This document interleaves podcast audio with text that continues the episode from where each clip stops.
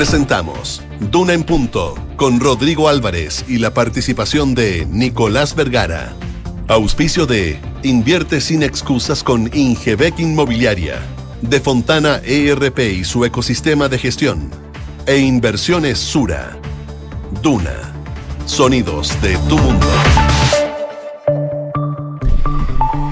7 de la mañana en punto, son las 7 de la mañana en punto. ¿Qué tal? ¿Cómo les va? Muy buenos días. Bienvenidos a una nueva edición de Una en Punto que hacemos desde la ciudad de Santiago, desde la 89.7, la capital de este país, para todo el territorio nacional. Saludos a, Valparaíso, a Concepción, a Puerto Montt eh, y también a quienes todos nos escuchan a través de nuestras eh, plataformas. Jornada día martes 27 de diciembre ya, la última semana del año.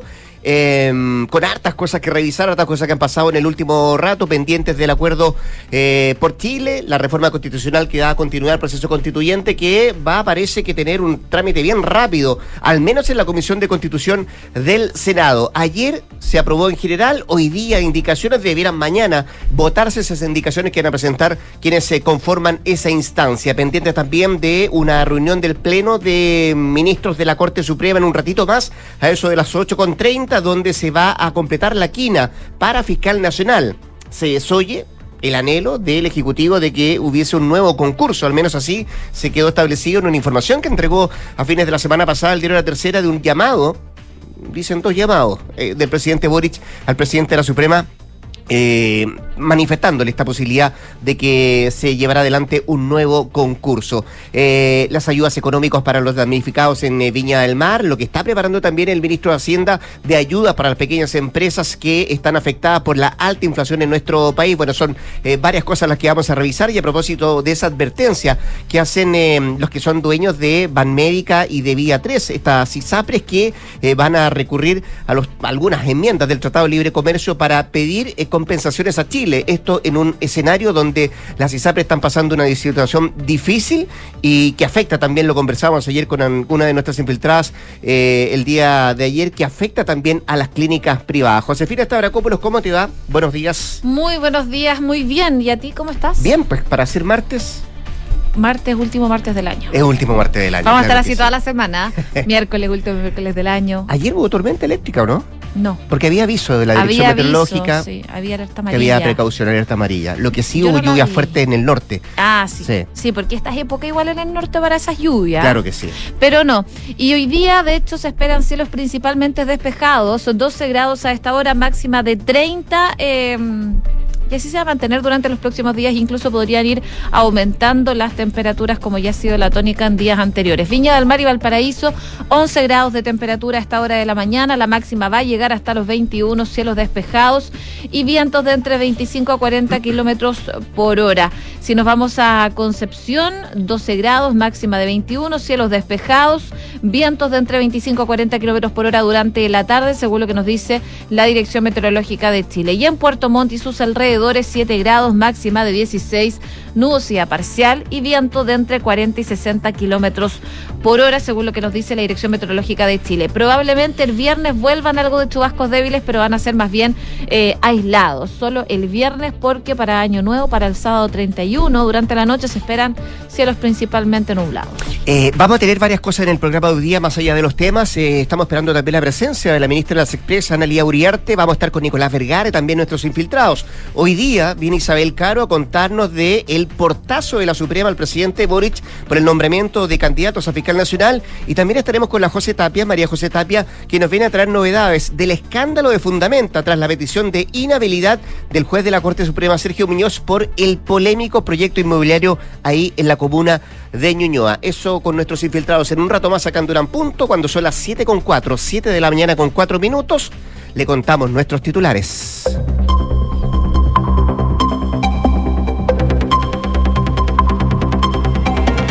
La Comisión de Constitución del Senado aprobó en general la reforma que habilita un nuevo proceso constituyente. Los parlamentarios de los partidos que firmaron el acuerdo harán enmiendas de forma conjunta y solo para hacer correcciones de forma, nada de fondo. A propósito, un grupo de ciclistas contrarios a este acuerdo realizaron un recorrido por las sedes de los partidos ocasionando daños y desórdenes. Cerca de 70 sujetos pasaron por las sedes del Partido Radical, del Partido Socialista, del Comunista y de la UDI, lugares donde tiraron carbón, hicieron rayados y pegaron panfletos para luego llegar a las afueras de la casa del líder de amarillos contra quien gritaron consignas. Esta mañana la Corte Suprema va a completar la quina para el cargo de fiscal nacional. Esto pese al llamado del presidente Gabriel Boric para hacer otro concurso. En la instancia, los jueces deberán rellenar el cupo dejado por la jefa de la unidad anticorrupción de la Fiscalía, Marta Herrera, tras el rechazo que su nombre tuvo en el Senado. En carrera continúa Ángel Valencia, Nayelet Mancilla, Juan Agustín Meléndez y Carlos Palma. El Ejecutivo lanzó un nuevo FOGAPE y anunció que las ayudas por la situación inflacionaria se van a conocer ya en los próximos días. El ministro de Hacienda, Mario Marcel, indicó que están afinando los últimos detalles del paquete de ayudas sociales. La controladora estadounidense dueña de ISAPRES, Banmédica y Vida 3 van a activar un mecanismo de resolución de conflictos del Tratado de Libre Comercio y van a exigir compensaciones a Chile. La empresa informó al gobierno de un creciente ambiente de incertidumbre e incomodidad frente a los sucesivos cambios en las reglas del juego al margen de lo dispuesto en la ley y bajo las cuales se tomaron importantes decisiones de inversión, dice la controladora. La Municipalidad de Viña del Mar canceló las fiestas de Año Nuevo para reconducir esos recursos a los damnificados. Se trata de las celebraciones que estaban presupuestadas en Reñaca Bajo y Muelle Vergara en Viña del Mar por un monto de 126 millones de pesos y que se habían planificado en paralelo al show pirotécnico. Y en Noticias del Mundo, Joe Biden declaró la emergencia en Nueva York para poder facilitar la ayuda federal por los estragos de la tormenta Elliot. Autorizó al Departamento de Interior y a la Agencia para el Manejo de Emergencias a coordinar las acciones necesarias para paliar sus efectos, atender a los afectados y aliviar la adversidad. Y China anunció que va a retirar las cuarentenas para entrar al país a partir del 8 de enero del 2023. Las autoridades sanitarias indicaron que los pasajeros ya no tendrán que solicitar un código verde, aunque sí deberán realizarse un examen PCR negativo de 48 horas antes del viaje.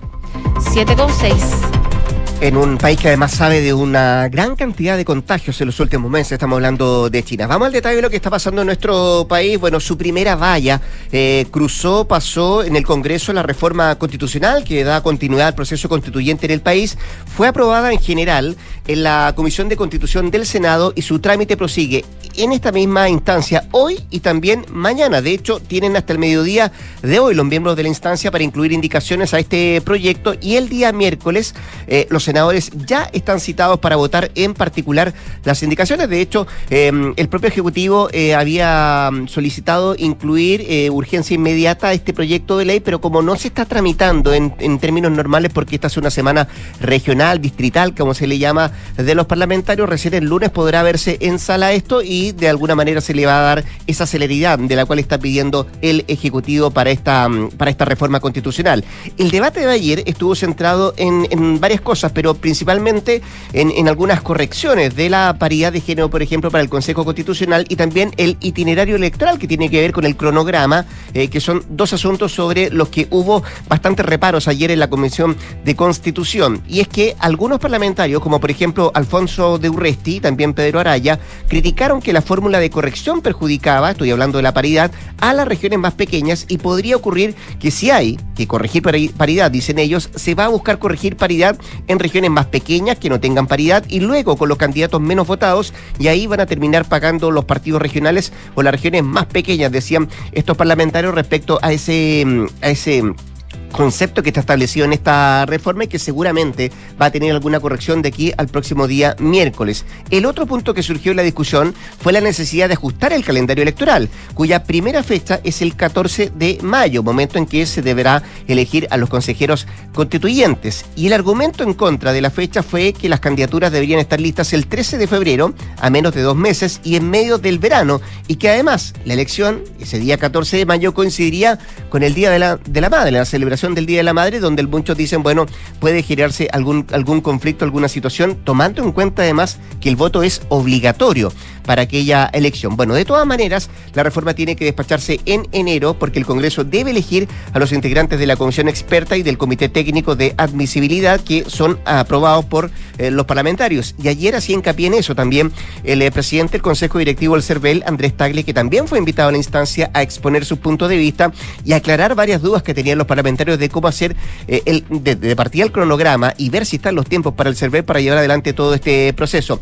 Había buena voluntad también del, del propio Andrés Tagle que decía, bueno, si hay que ajustar fechas, se podrán ajustar las fechas, vamos a ver qué es lo que podemos ir corriendo, pero hay algo que es importante saber cuándo se tiene que tener listo el padrón y eso es una fecha importante que seguramente va a ser en la primera, antes de que termine la primera quincena del mes de enero. Así que vamos a ver cuánto demora este trámite, eh, qué indicaciones son las que podrían ralentizar este proceso, tomando en cuenta que hay algunos senadores que ya dijeron que van a presentar más de 10 indicaciones, lo decía el propio senador Rojo Edward de Republicanos, que manifestaba que aquí hay varias cosas que modificar, arreglar respecto a este acuerdo que fue firmado entre los partidos políticos. Otro trámite que se va a realizar el día de hoy. ¿Cuál va a ser? Es rellenar la quina. Así es, la Corte Suprema. ¿no?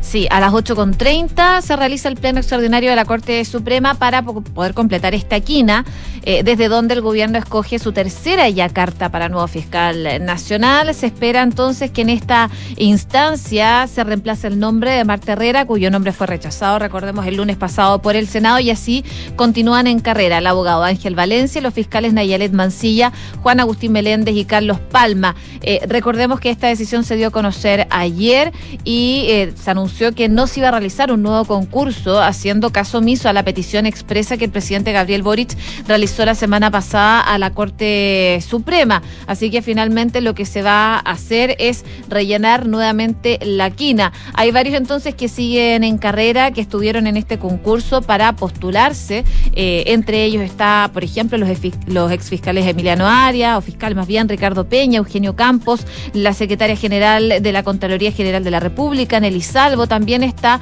la abogada Erika Mayra y también la defensora de la niñez, Patricia Muñoz. Vamos a ver eh, quién decide integrar a esta quina. Son ocho nombres los que tiene los que para elegir la Corte Suprema para sumar esa, ese nombre que falta para la, quina. sí, y que es uno solamente el que se suma a esta quina. Y después el proceso sigue igual como ya lo conocemos. Eh, ya escogido el representante de Herrera.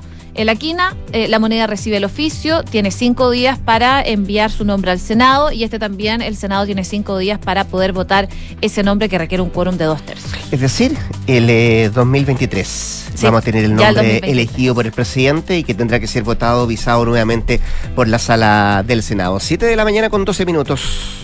Estás en Duna en punto. Oye, ayudas económicas para la ciudadanía. En dos focos se está trabajando el gobierno. Uno que está orientado específicamente a los damnificados por el mega incendio en la ciudad de Villa del Mar, en la parte alta de la ciudad Jardín. Y la otra estaba pensada en la situación económica que enfrentan los más vulnerables y algunas pequeñas empresas producto de la alta inflación, la situación económica que hemos visto en el último tiempo en nuestro, en nuestro país. Sobre este último punto, el gobierno presentó ayer un nuevo FOGAPE que eh, está destinado para empresas de Mm, de menor tamaño, beneficio que estará disponible por todo el año que viene, por todo el 2023 y que va a cubrir la mitad del sector económico del país, según destacó el propio ministro de Economía, eh, Nicolás Grau, eh, que detallaba y destacaba que el beneficio irá de manera exclusiva para las empresas de menor tamaño, es decir, para micro, pequeñas y medianas empresas. Y en el caso de las microempresas, decía el ministro Grau, ellas pueden solicitar todas eh, sin ninguna restricción y en el caso de las pequeñas y las medianas están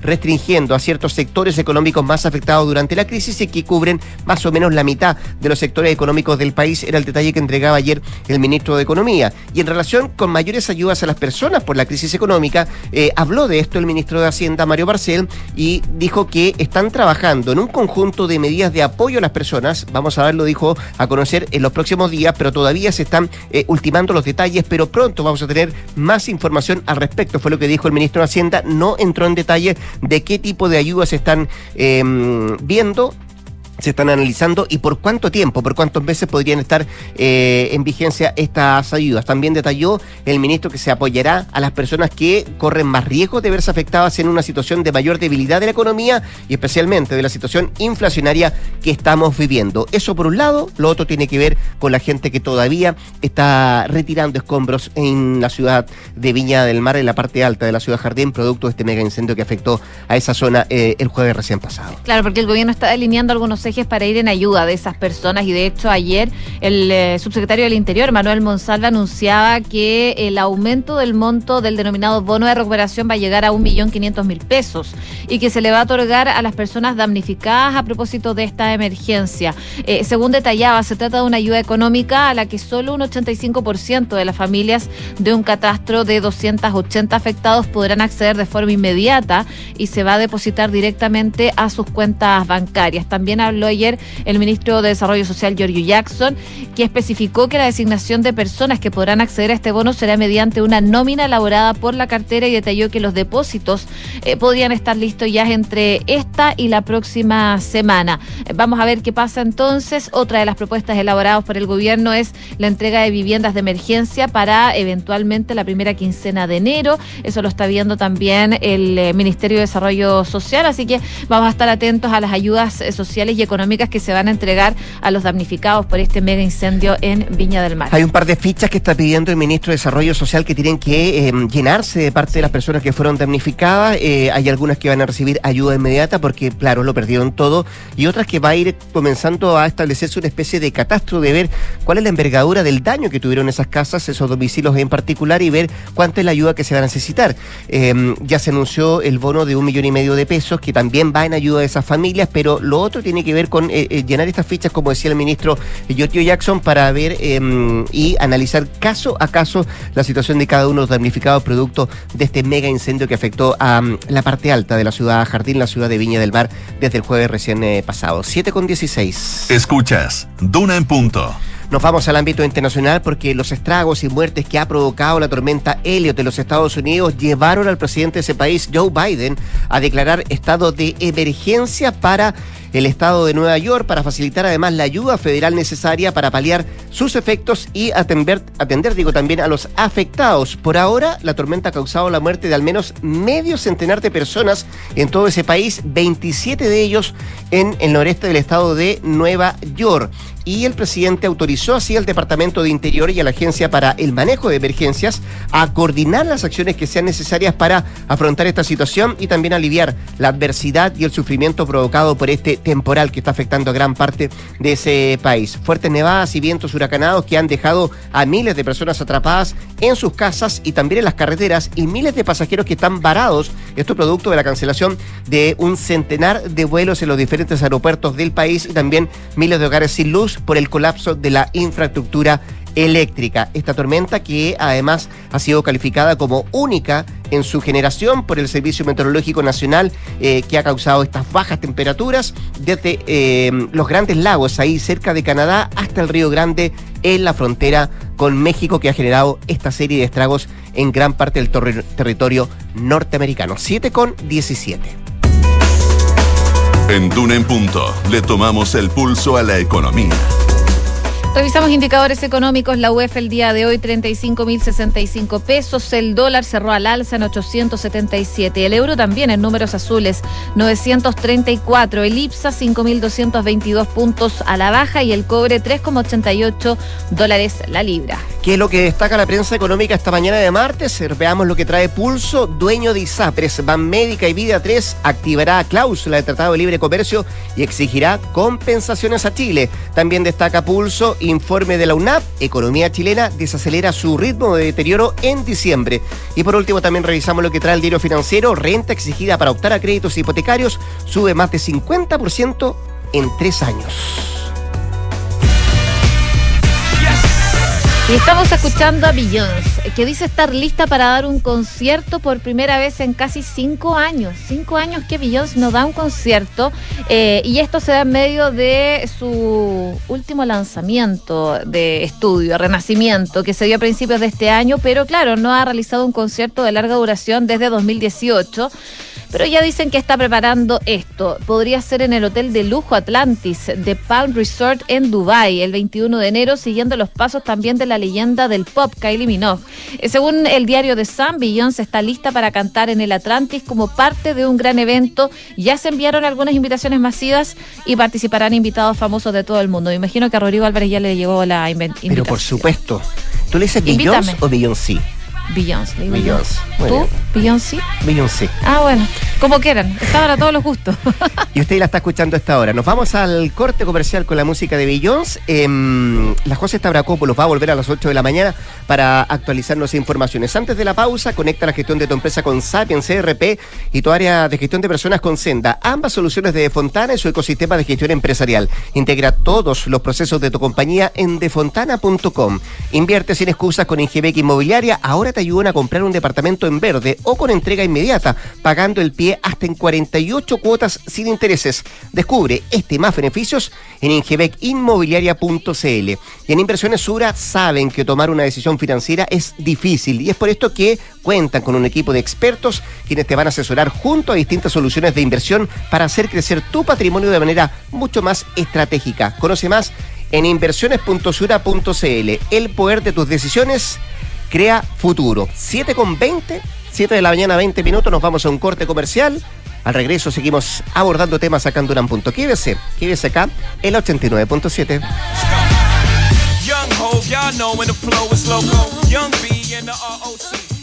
De Fontana presenta El cambio es hoy.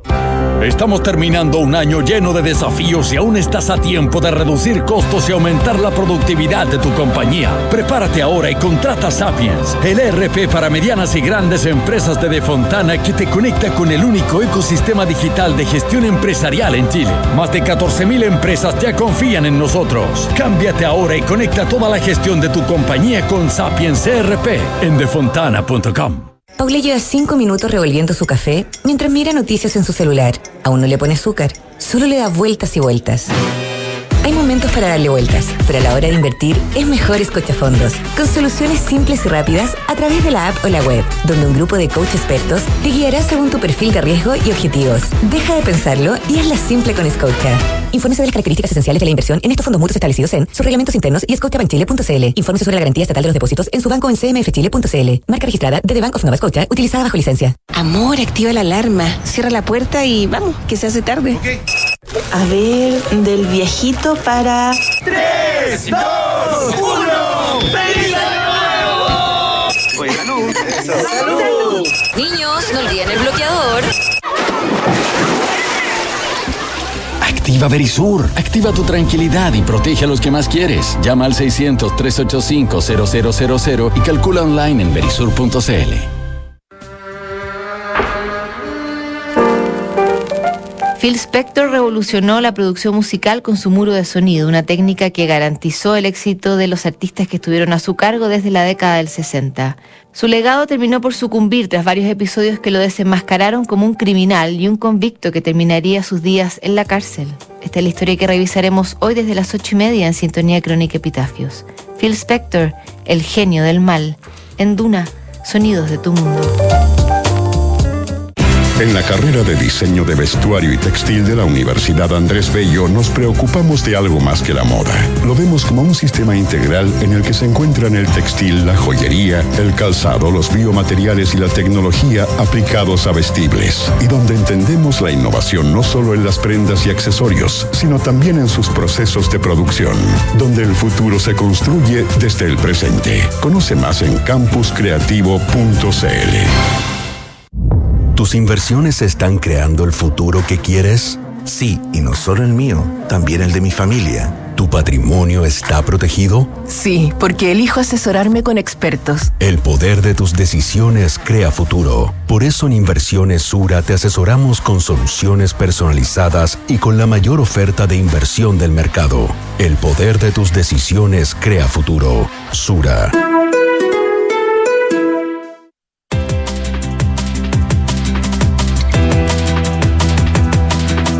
7 de la mañana con 23 minutos, 7 con 23, seguimos acá en el 89.7 haciendo dura en punto, lo habíamos anunciado al inicio del eh, programa y vamos a tener visita hoy esta mañana de martes 27 de diciembre. Eh, saludamos cordialmente a la ministra de las Express, Analia Uriarte, que de cuerpo presente está acá en el estudio. ¿Qué tal, ministra? ¿Cómo le va? Muy buenos días. Muy buenos días. Muchas gracias. Todo bien. Han sido agitada, además, por, eh, por todo el trabajo que, que ha conllevado, sobre todo el día de ayer.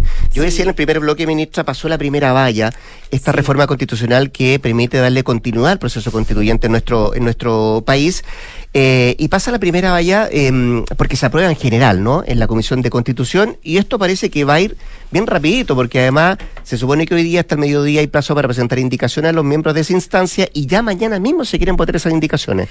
Así es, fíjese que eh, yo creo que es una muy buena noticia el hecho de que después de tres meses de conversaciones se haya arribado un acuerdo y Ayer, primera sesión en la Comisión de Constitución del Senado y la primera noticia que tenemos es esta aprobación unánime. Eh, todos los miembros de la Comisión de Constitución estuvieron de acuerdo en esta idea de legislar y una rápida, rápida y expedita tramitación. Se dio plazo para indicaciones hasta hoy día a las 12 del día. Eh, ya un senador eh, manifestó su intención de presentarla, el senador Rojo Edwards. y hoy día la tarde, entre 3 y seis de la tarde hay sesión nuevamente para despachar de inmediato esas eh, indicaciones y ya la próxima semana, el lunes, cuando haya sala, ¿a qué me refiero con eso? Mm. Que estén todos los senadores en ejercicio eh, ya en el Congreso, eh, en la sala daremos cuenta como gobierno de la urgencia que hemos puesto, que es discusión inmediata. Discusión inmediata, no es urgencia. Discusión inmediata y ya para entrar derechamente al conocimiento en particular del proyecto de reforma. Ya, esto tiene que ser rápido, dicen muchos. Yo ayer escuchaba también, porque escuché un rato la, la, la, sesión, al eh, presidente del Consejo Directivo del CERVEL, Andrés Tagle, que también estuvo invitado junto a usted, y otros dos expositores que fueron los que fueron em, elaborando toda este, esta reforma, de los asesores.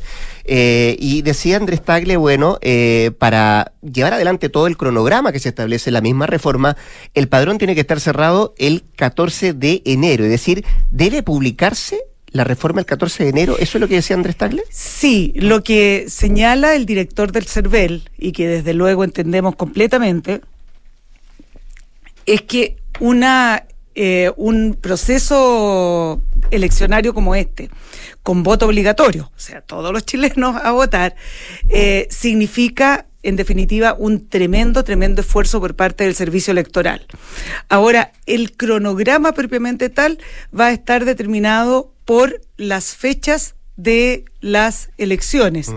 Y ese es un punto que todavía se está discutiendo. Hay, hubo reparos a eso, ¿no? Eh, no reparos, eh, sino que nosotros como Ejecutivo hicimos presente una circunstancia que, eh, para que sea evaluado por los senadores, en este caso, pero posteriormente será por los diputados, y es que el día que se había planteado como el día de elección para eh, nombrar a los, para que el pueblo de Chile decidiera quiénes van a ser los consejeros constituyentes, mm. eh, se fijó en el día 14 de mayo. Y el día 14 de mayo resulta ser el Día de la Madre. Mm. Tomando en cuenta eh, que es voto obligatorio. Es voto obligatorio. Mm. Entonces, nosotros hicimos presente esta circunstancia porque nosotros vemos todos los años, hay una práctica, las familias se juntan, muchas salen a almorzar fuera, a restaurantes, a locales comerciales, y si no, se juntan en familia. Mm. Y claro, tener un proceso eleccionario en esas condiciones, nosotros señalamos tal vez sería bueno evaluar la pertinencia de esa fecha. ¿Y eso implicaría adelantarla o postergarla para fines de mayo? En, mi opinión, pero esta es mm. mi opinión personal, personal, yo creo que en esas circunstancias lo más conveniente sería postergarla un poquitito. Ya. Un poquitito. Eh, estamos hablando, la semana siguiente no podría ser porque es el 21, de mayo, eh, pero ya después está abierto el calendario. Y eso haría también que se postergara la, la, de candidaturas, que la de candidatura, planificada para el 14 de febrero. Porque si fuera el 14 de mayo, eh, la fecha máxima para presentar candidaturas sería el 14 de febrero. Y bueno, mm. todo se correría un poco si es que se corre la fecha de la elección. Así que veremos, nosotros pusimos el antecedente sobre la mesa, no estamos objetando la fecha, sino que hacemos presente esta circunstancia que nos parece importante por nuestra costumbre. ¿Y, el ánimo? ¿Cómo lo vio ahí? Bien, bien, bien. Como eh, para pues postergar estas fechas. Claro, todos dijeron, sí, en realidad eh, pudiera ser una complejidad, lo vamos a analizar. Así que hay apertura para conversarlo. No sé qué se irá a decidir en definitiva. pero, ministra, mirando esto y, el ánimo que usted dice que se dio en la Comisión de, de Constitución, da la impresión que lo más probable, cree usted, que las, el plebiscito de salida no va a ser este año, sino que va a ser en enero del 2024? Si se corriera mm. la elección, la primera elección, que es la de elección de consejeros constituyentes, yo creo que eso desde luego corre el resto del calendario y si estábamos pensando en fines de noviembre, yo creo que podemos llegar a lo, al primer mes de ese enero del 24. Enero 24. Claro. casi con seguridad, porque además en diciembre solo sería un fin de semana semana, que es el domingo 17. Exactamente. Eh, yo, bueno, yo en esos casos eh, prefiero esperar lo que vaya a, a, generarse en el debate como elementos de análisis, ¿no? Pero tiendo a pensar que sin ningún drama, encuentro mm. yo, podríamos pasar a enero, del 24, no le veo mayor eh, inconveniente. Perfecto. Oiga, ministra, yendo más al detalle también de la propia reforma, así como está escrita eh, la reforma constitucional, insisto, todavía no se le presentan indicaciones, ¿no? Claro, así, como, está. eh, ¿Se garantiza la paridad perfecta? Eh, sí, fíjese que ayer estuvieron eh, los senadores y los expertos exponiendo acerca de ese punto, porque esto tiene que ver con el que vamos a llevar así se estableció en el acuerdo, listas abiertas y eh, tiene que haber una paridad de entrada. ¿Qué significa esto? Igual cantidad de postulantes, digamos, hombres y mujeres. Además, hay una norma que ningún género puede superar en uno más de uno al otro. Entonces, con esas normas hay que jugar, eh, es perfectamente posible, pero se están mirando exactamente los mecanismos, cómo se va a aplicar. Es decir, eh, tenemos la votación, imaginemos cinco listas, pongo cualquier ejemplo, cinco listas y son cinco pactos. ¿Cómo se va a aplicar en el detalle mm. la paridad si es que existe desigual número de hombres y mujeres elegidos, en, términos de que no son 50, 50% y 50%? Ya, se lo pregunto porque algunos parlamentarios de Urresti, Araya, manifestaban que algunas regiones, las más chicas, podrían salir perjudicadas con esto, o los partidos más pequeños, más chicos también podrían ser perjudicados claro, cuando se haga la corrección. Justamente, por mm. eso le decía yo que es en la aplicación eh, cómo vamos a hacer la corrección eh, paritaria, donde se está discutiendo la forma de hacerlo, dependiendo de si se parte por qué tipo de regiones, eh, con qué tipo de representación. Ahí en eso está la discusión. Hablemos de las indicaciones. ¿Todo partido em, está tiene el derecho a modificar? Todo partido tiene el derecho. Incluso todos, todos, todos, todos, los que firmaron el acuerdo. Absolutamente todos tienen la posibilidad de efectuar indicaciones. Ahora, eh, el senador Rojo Edwards, por ejemplo, que no participó en este acuerdo, indudablemente va a poder generar indicaciones que van a ir totalmente en contra del acuerdo, eventualmente.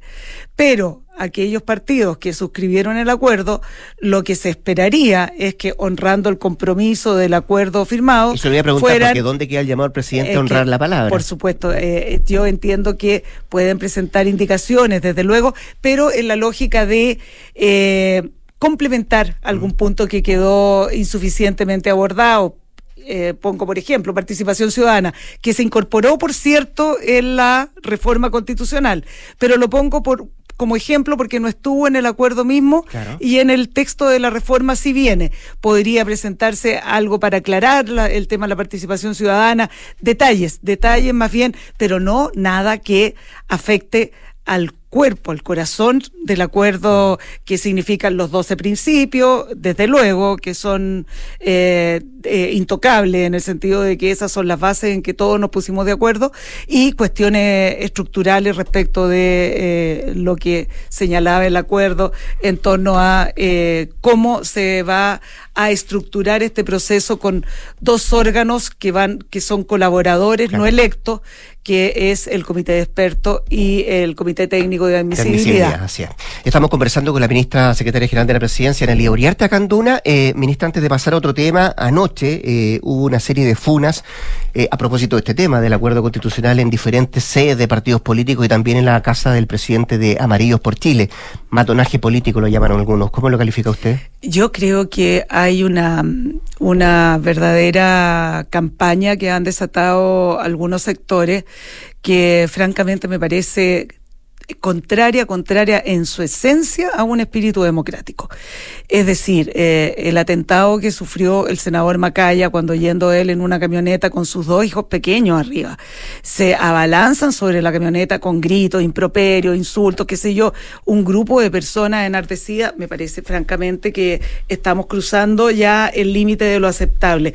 Todos estamos de acuerdo en el derecho, el libre derecho que tienen las personas a manifestarse, una cuestión muy distinta Es eh, perturbar la vida privada, la tranquilidad del hogar, el libre desplazamiento de otras personas, que es lo que están haciendo estos grupos en forma inadecuada, impropia y que rechazamos categóricamente. Le decía yo, pasemos a otro tema. Eh, Fiscal Nacional también es muy importante. Eh, bueno, definitivamente en un rato más la Corte Suprema eh, va a elegir a un miembro más para la quina. No hará un nuevo concurso. ¿Qué le parece ese camino que toma el máximo tribunal? Este, lo, o sea, considero que está total, total y absolutamente dentro de las posibilidades que tenía. Tenía la posibilidad eventualmente de haber llamado un nuevo concurso, pero la Corte Suprema optó por este camino, por lo tanto nos allanamos completamente a ese camino. Aunque desoya el, eh, el anhelo del presidente de que era un concurso nuevo.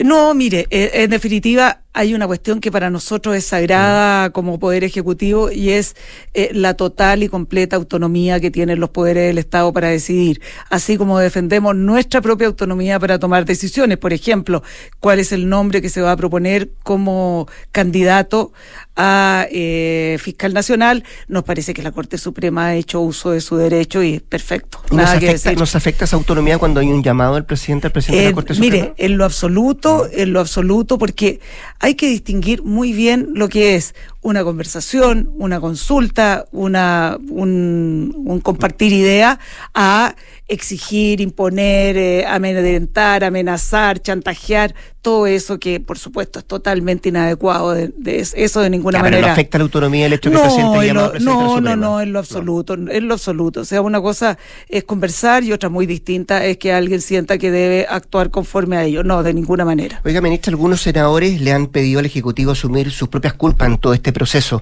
Eh, ¿Hay algún mea culpa del Ejecutivo de por qué se ha dilatado tanto el nombramiento de un fiscal nacional? Nosotros, mire, eh, siempre y en lo personal, que soy ministra Sexpress y me toca estar en permanente contacto con el Senado, con el Congreso en general, uno siempre, siempre está disponible a hacer un análisis de todo lo que ocurrió, cómo ocurrió, qué pude haber hecho mejor, eso está totalmente disponible.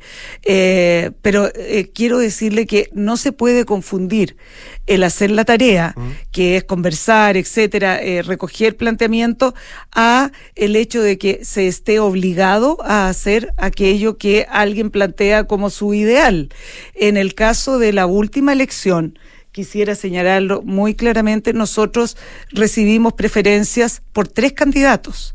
Entonces, eh, no se optó por esa preferencia, lo que no significa que se quiera ni desafiar al Senado, ni generar una guerra con el Senado, ni mucho menos. Mm. Eh, se trata de que hubo una disparidad de criterios, eh, no entendemos absolutamente las, no entendemos completamente las razones que llevaron al Senado a, por una parte, a un grupo de 11 de nueve senadores a rechazar eh, la nominación y a 11 abstenerse y a 26, 26 estuvieron por aprobar la iniciativa eh, del presidente de la República de llevar a Marta Herrera, porque eh, eso en nuestro sistema es una cuestión que no está suficientemente decantada y es el hecho que no se pide que se explicite las razones del rechazo, porque nos parece que simplemente votar y rechazar o simplemente votar, eh, votar absteniéndose sin señalar cuáles son las razones, la verdad es que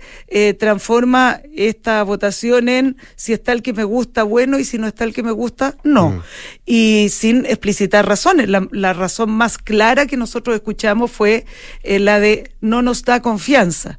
¿Y qué significa no dar confianza? ¿En qué sentido? Estábamos hablando de una profesional con 21 años de trayectoria, con un currículum académico impecable, eh, con un desempeño profesional sin mácula.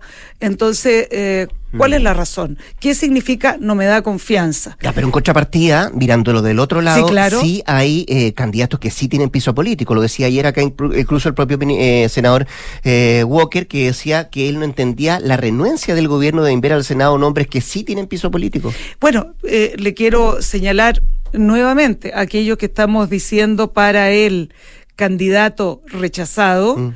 también lo podemos decir para el candidato propuesto nosotros propusimos a un candidato que tiene todos los méritos, en el primer y en el segundo caso. Eh, si estuviéramos obligados a decidir por uno, en realidad la Corte Suprema lo que tendría que hacer es presentarnos un candidato al Ejecutivo, mm. no cinco, eh, porque se supone que si nos presentan cinco podemos escoger uno de esos cinco. Mm. Entonces, bueno, estamos en una situación en que claramente no hemos compartido criterio con el Senado de la República, pero yo llamaría a no transformar esto en aquello que se denomina la guerra, el desafío. Mm. Eh, no. Eh, esto no, es un gallito, como dijo el presidente. No, no, no, no, no, no, no, en el sentido de que eh, nosotros entendemos que los senadores tienen, en este sistema actual, tienen derecho a votar sin expresión de causa. Lo que sí llamamos es a tener en claro que cada día que se demora la designación de fiscal significa tener la Fiscalía Nacional, el principal órgano persecutor de la delincuencia, el narcotráfico, la asociación ilícita, sin una cabeza al mando. Y todos los candidatos de la Corte Suprema, cuando presentaron sus postulaciones, señalaron que tenían sendos eh, proyectos y propuestas para transformar la Fiscalía Nacional. ¿Qué significa esto? Que mientras no se nombre a alguien, todos esos proyectos de transformación, que significa un enriquecimiento y robustecimiento de la tarea persecutora, no se está llevando a cabo. Ministra, a propósito de esto, ¿está en el ánimo del gobierno en el futuro modificar este proceso? Eh, tenemos una, hemos, hemos escuchado eh, de parte de muchos senadores y senadoras el hecho, eh, la, la intención de que se aborde un proceso de reforma de este mecanismo. Y nosotros estamos sumamente disponibles a analizarlo, particularmente porque este proceso nos parece que ha estado eh, como el diseño tiene estas complejidades que veíamos, no expresión de causa, etcétera, eh, ha estado rodeado de circunstancias bastante poco adecuadas, diría yo, a la vista de los ciudadanos de la de a pie, de la calle, que están mirando cómo por la prensa existe, ahí sí que existe una verdadera una verdadera guerra donde se filtran informaciones en contra de los distintos candidatos, eh, francamente de manera muy poco decorosa. Lo más probable es que se modifique entonces. Eh, esperamos que sí. sí. Oiga, ministra, lo último, estamos en términos de año, términos de evaluaciones y hay evaluaciones legislativas que también hace su cartera. Eh, diciendo esto, quiero preguntarle, em, porque en algún minuto, por cierto, se habló de alguna sequía legislativa. ¿Cuál es el balance que usted hace de este año respecto a los proyectos de ley de su cartera, lo que ha enviado el Ejecutivo y cuándo han avanzado algunos proyectos, mirando también el 2023? Sí, fíjese que nosotros en este, en este periodo legislativo, eh, el, el nuestro, empezando en marzo y terminando en este minuto, tenemos 17 proyectos que fueron tramitados íntegramente, publicados y que están en curso. Estamos hablando del salario mínimo, por ejemplo, que es un gran hito de la gestión. Eh, pero eh, estamos en condiciones hoy día de decir que esa afirmación no es efectiva porque tenemos números que nos avalan. Eh, nosotros hemos presentado a la fecha más de 70 proyectos de, de ley en el, en el Parlamento, sea entrando por la Cámara o por el Senado, y tenemos otros tantos en, en trámite. De hecho, hace dos semanas atrás, para ir al tema que más le interesa a la ciudadanía, ingresamos cinco proyectos, uno para tratar el sicariato, que son en verdad eh, delitos muy ajenos a nuestra, a nuestra mm. cultura en cuanto a formas de comisión del delito, no, no eran propias de eh, lo que conocíamos como el modus, del modus operandi de los delincuentes. Hoy día tenemos sicariato, entramos un proyecto sicariato para grabar eh, el, secuestro, para regular la extorsión y además haciéndonos cargo de un hecho, que en las propias cárceles se cometen delitos. En algunas cárceles hay pequeñas empresas delictuales que también tenemos que atacar y por ello eh, los la eh, gendarmería, los gendarmes, se les van a entregar atribuciones para que colaboren con el Ministerio Público en la investigación, en la ejecución de ciertas medidas investigativas al interior de las cárceles. Entonces, se está abordando un mm. cúmulo de materia. Ya tenemos aprobado, por ejemplo, la ley de robo de madera, que ha elevado sustantivamente y con procedimientos mucho más expeditos ese delito que tanto afecta en el sur. Y bueno, eh, tenemos muchas otras iniciativas andando hasta, qué sé yo, más estructurales, como es, por ejemplo, el Ministerio de Seguridad, que eh, eh, hemos generado varias indicaciones y presentaremos otras adicionales. Muy bien, pues la ministra secretaria general de la presidencia, Nelly Uriarte, conversando esta mañana acá en Duna. Ministra, muchas gracias por venir. Muchísimas gracias a usted. ¿eh? Muchas gracias, igualmente, Rodrigo. Muchas gracias. 7.43, pausa. Al regreso, Nicolás Vergara y nuestros infiltrados acá en en punto.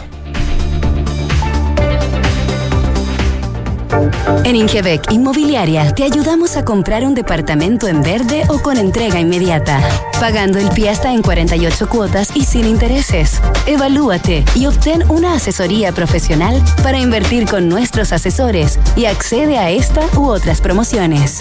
¿Qué esperas? Invierte sin excusas y llega a la meta con un buen pie. Ingebec Inmobiliaria, tu inversión, nuestro compromiso. ¿Tus inversiones están creando el futuro que quieres? Sí, y no solo el mío, también el de mi familia. ¿Tu patrimonio está protegido? Sí, porque elijo asesorarme con expertos. El poder de tus decisiones crea futuro. Por eso en Inversiones Sura te asesoramos con soluciones personalizadas y con la mayor oferta de inversión del mercado. El poder de tus decisiones crea futuro. Sura. En la Universidad del Desarrollo, el futuro está más cerca. Contamos con la mejor tecnología en laboratorios y salas de clases para que experimentes nuevas formas de aprender. Podrás acceder a intercambios y doble grado en prestigiosas universidades extranjeras y mientras estudias te incorporarás tempranamente al mundo laboral. Universidad del Desarrollo, acreditada en nivel de excelencia por seis años en todas las áreas. Decide, desarrolla, impacta. Amor, activa la alarma, cierra la puerta y vamos, que se hace tarde. A ver, del viejito para... ¡Tres, dos, uno! ¡Feliz año nuevo! Oye, salud. ¡Salud! Niños, no olviden el bloqueador. Activa Verisur. Activa tu tranquilidad y protege a los que más quieres. Llama al 600-385-0000 y calcula online en verisur.cl. Escuchas Duna en punto. Duna 89.7.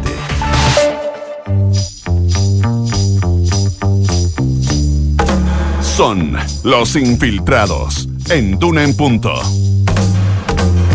Bien pasados en el tiempo, ¿ah? Responsabilidad absolutamente mía. 7 con 46, Nicolás Vergara, ¿cómo te va? Buenos días. Lo merecía, lo merecía. Sí. Tener una ministra en el estudio vale la pena. Saludamos de inmediato a nuestras infiltradas, José Tapia, que está a distancia. José, ¿cómo te va? Buenos días. Hola, ¿todo bien? ¿Cómo están? Bien, bien todo por acá. Y la Isabel Caro, que también está junto a nosotros acá en estudio. Hola, Isa. Hola, buenos días. Ya, escuchó a la ministra. Así es. Sí, se viene un tema importante. Eh, Fiscal Nacional, hoy día a las 8.30, se va a completar la quina. Eh, y ahí está el nerviosismo. Sí, pues un nuevo capítulo ya de esta especie de teleserie ya prácticamente eh, que ha tenido que enfrentar el gobierno eh, para nombrar al próximo fiscal nacional. Hemos tenido dos propuestas ya fallidas, retrasadas por el Senado, candidato José Morales y Marta Herrera hace, hace algunos días atrás. Y claro, hoy día eh, tenemos eh, ya el resultado, ¿cierto?, de eh, la decisión que tomó la Corte Suprema de rellenar finalmente la quina y no llamar a un concurso nuevo como había solicitado directamente el presidente Gabriel Boric a través de un llamado que se filtró la semana pasada, eh, justamente en la tercera, eh, y en donde eh, se plantea esta intención del gobierno o, o de alguna manera como lo que sería más ideal para ellos, eh, en el sentido de lo que también planteaba acá la ministra Rodrigo, y es que ellos consideran que este proceso ha estado lleno de eh, presiones y situaciones que han dificultado la posibilidad de que el Ejecutivo llegue a buen puerto con esto y logre eh, poner a alguien eh, a la cabeza del Ministerio Público. Llevamos más de ya 90 días, diría, de- sin fiscal nacional desde la cesación en el cargo de Jorge Abbott. Eh, ¿Y cuál es la lectura que se hace eh, en el oficialismo y también en el gobierno respecto de la decisión de eh, la Corte Suprema? Finalmente un portazo, ¿cierto?, a las aspiraciones del gobierno en ese sentido. Los dejan en una situación compleja. ¿Por qué? Porque van a tener que elegir nuevamente entre los mismos cuatro candidatos que vienen eh, desde el inicio, ¿cierto? Em, y solamente van a tener la posibilidad de que se rellene uno de esos cupos, que en este caso el de Marta Herrera. Eh, ahí hay varios candidatos que eh, siguen, siguen en carrera. Eh, lo comentábamos justamente con Nicolás antes, hay varias opciones, se comentan ya algunas de las opciones que podría eh, tomar la Corte Suprema, eh, porque también en la previa se había comentado que el gobierno lo que estaba haciendo con esta lógica de enviar nombres que no tenían piso político, como tú lo comentabas con la ministra, era hacer caer ciertas eh, candidaturas para lograr eh, un espacio para las personas que a ellos les habría gustado que la Suprema nombrara, como es el caso de Erika Mayra o de Nelly Salvo, que eh, según eh, se ha comentado al interior del Ejecutivo, eran vistas con eh, buenos ojos por parte del presidente de la República, quien además desde un inicio manifestó que a él le habría gustado que fuese una mujer la que liderara por primera vez la Fiscalía Nacional. Y los candidatos que quedan en carrera, bueno, además de Mayra y Salvo, son Eugenio Campos, Esteban Celis, Patricia Muñoz, Ricardo Peña y serían esos porque ya hemos tenido varias bajas también en esta en esta pasada. Eh, renunció a la candidatura Karina Fernández y lo mismo eh, conocimos el día de ayer con el caso de Cristian Vargas eh, porque claro hay una crítica eh, al proceso y eh, una sensación de que este proceso no eh, da las garantías a los candidatos para llevar sus candidaturas a cabo de, de manera correcta y con y con las garantías de ecuanimidad y de que no de que no van a tener eh, que enfrentar lo que por ejemplo pasó con eh, la candidata Marta Herrera en el Senado hace alguna hace algunos días atrás en donde hubo acusaciones eh, bastante fuertes por parte de los senadores Eh, y ahora tenemos que ver también eh, lo que lo que mencionaba la ministra y es eh, en qué términos se va a modificar después este este sistema porque ahí Lo más probable es efectivamente- que se modifique, dijo. Sí, ahí efectivamente el gobierno tiene una aspiración. Eh, hay parlamentarios que han planteado, de hecho, hay reformas constitucionales ya ingresadas para, eh, por ejemplo, que eh, los fiscales nacionales, como el, el periodo que tienen es tan largo, son ocho años, tengan algún tipo de... eh, algún tipo de, de fiscalización eh, a los cuatro años, ¿cierto? Que tengan que dar cuenta eh, E- evaluación. Claro, una evaluación que tengan que dar cuenta de su gestión eh, durante la mitad del periodo para ver si continúan y son ratificados en sus cargos o no. Porque, por ejemplo, lo que se mencionaba respecto a la gestión de- del fiscal Abbott es que todos los senadores, la mayoría de los que intervino durante la sesión eh, en que se postuló Marta Herrera era eh, absolutamente crítica respecto de lo que fue eh, la era de Jorge Abbott. Eh, sin embargo, estuvieron ocho años con el mismo fiscal eh, en ejercicio, electo además y ratificado por ellos mismos hace ocho años atrás. Entonces, lo que se plantea es que haya un momento de evaluación eh, a la mitad del periodo. Eso es algo que está en conversaciones justamente con el Ejecutivo. Y lo otro es lo que mencionaba la ministra, que tiene que ver con eh, cuáles son, las, en el fondo, los argumentos que tienen que dar los senadores a conocer en caso de que quieran rechazar algún nombre. Porque efectivamente acá, bueno, hubo varias ah, razones que se expusieron.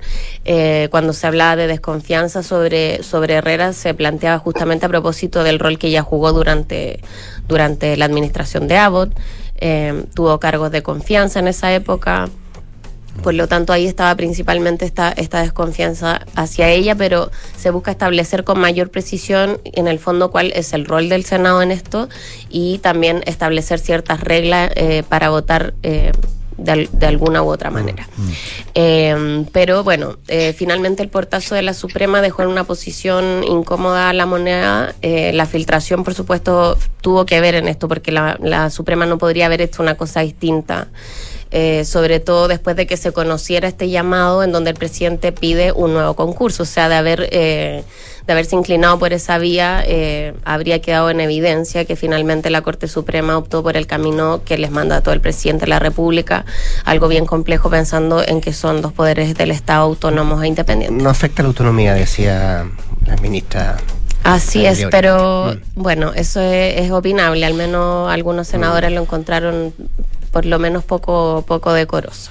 Ya, pues vamos a ver eh, cómo termina un capítulo Bueno, más de la teleserie, ¿no? Muy luego, a las Las 8 ocho y a media, las ocho sí. y media de la mañana. En todo caso, 8:30 vamos a ver. entiendo, lo conversamos también antes con, eh, lo conversamos an- también antes, eh, aparentemente los, los tres candidatos con opciones para ocupar este lugar serían Eugenio Campos, Nelly Salvo y Erika Mayra.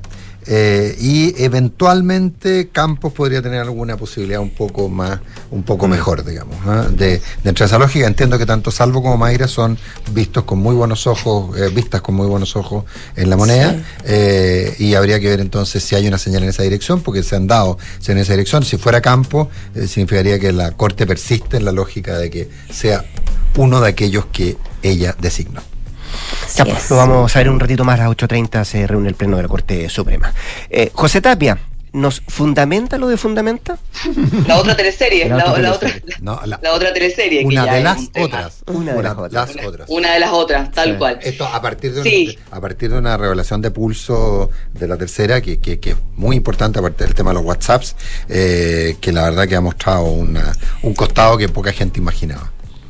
Tal cual, ah, se han ido sumando capítulos justamente que han sido re- revelados por, por Pulso y uno de esos capítulos tiene que ver también con el Poder Judicial, que es todo lo que, pas- lo que está pasando con el juez Sergio Muñoz, el presidente de la tercera sala, donde justamente se está viendo una de las causas del proyecto de Fundamenta, que dice relación con este hecho de que su hija, Graciel Muñoz, tenía intereses en el proyecto porque había comprado, tenía eh, dos promesas de compraventa de dos departamentos de este proyecto.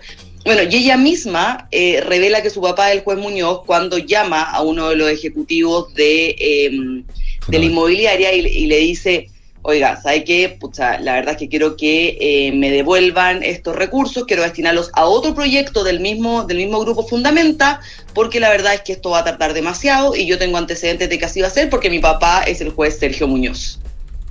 En esta dinámica, el- la ejecutiva con la cual conversa llama al gerente comercial de Fundamenta y le dice, oiga, pasó esto. Y, eh, y ahí la inmobiliaria se da cuenta de que está este interés, interés creado, presenta un recurso de, eh, de implicancia que es declarado inadmisible por un tema de, de, de un, de un recurso, o sea, de un no monto depos- de dinero que no depositaron la garantía, claro, no depositaron la garantía. tal cual. Pero eh, dos días después de que se sale esta revelación de, de Pulso, el, el juez Muñoz ingresa un escrito a la, a la relatora de- del tribunal diciendo, reconociendo que habló con su hija y que efectivamente la hija tiene eh, departamentos y intereses en este proyecto.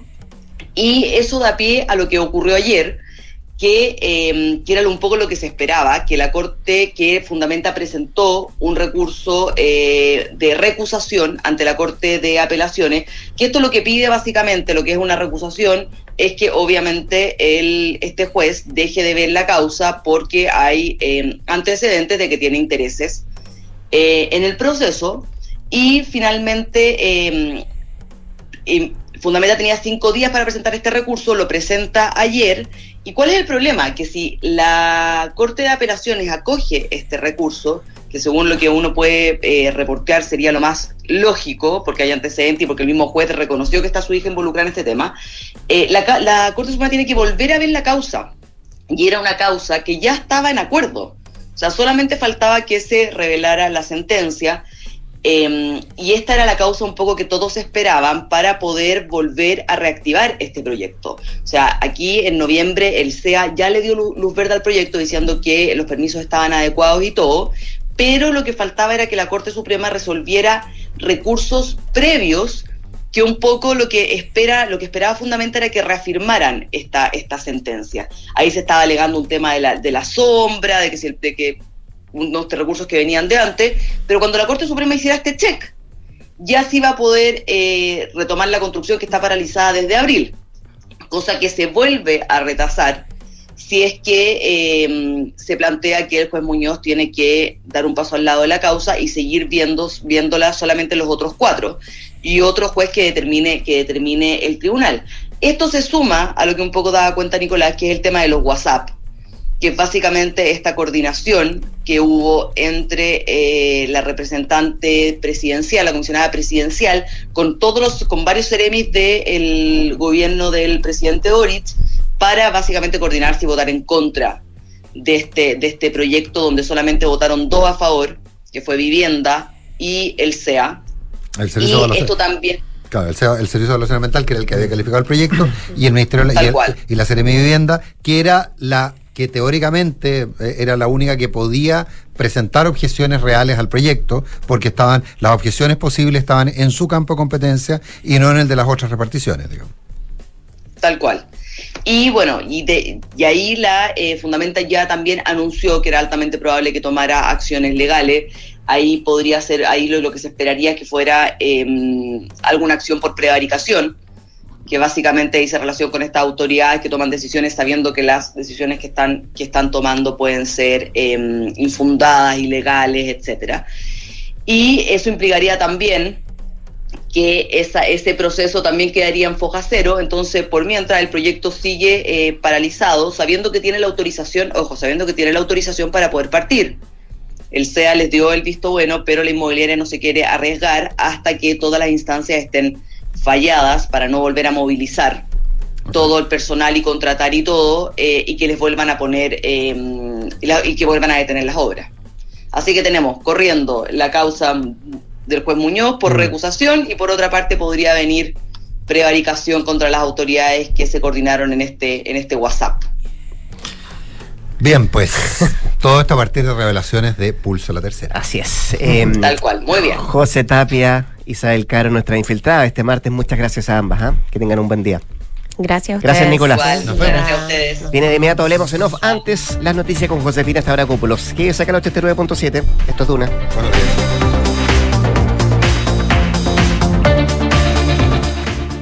¿Quién es tu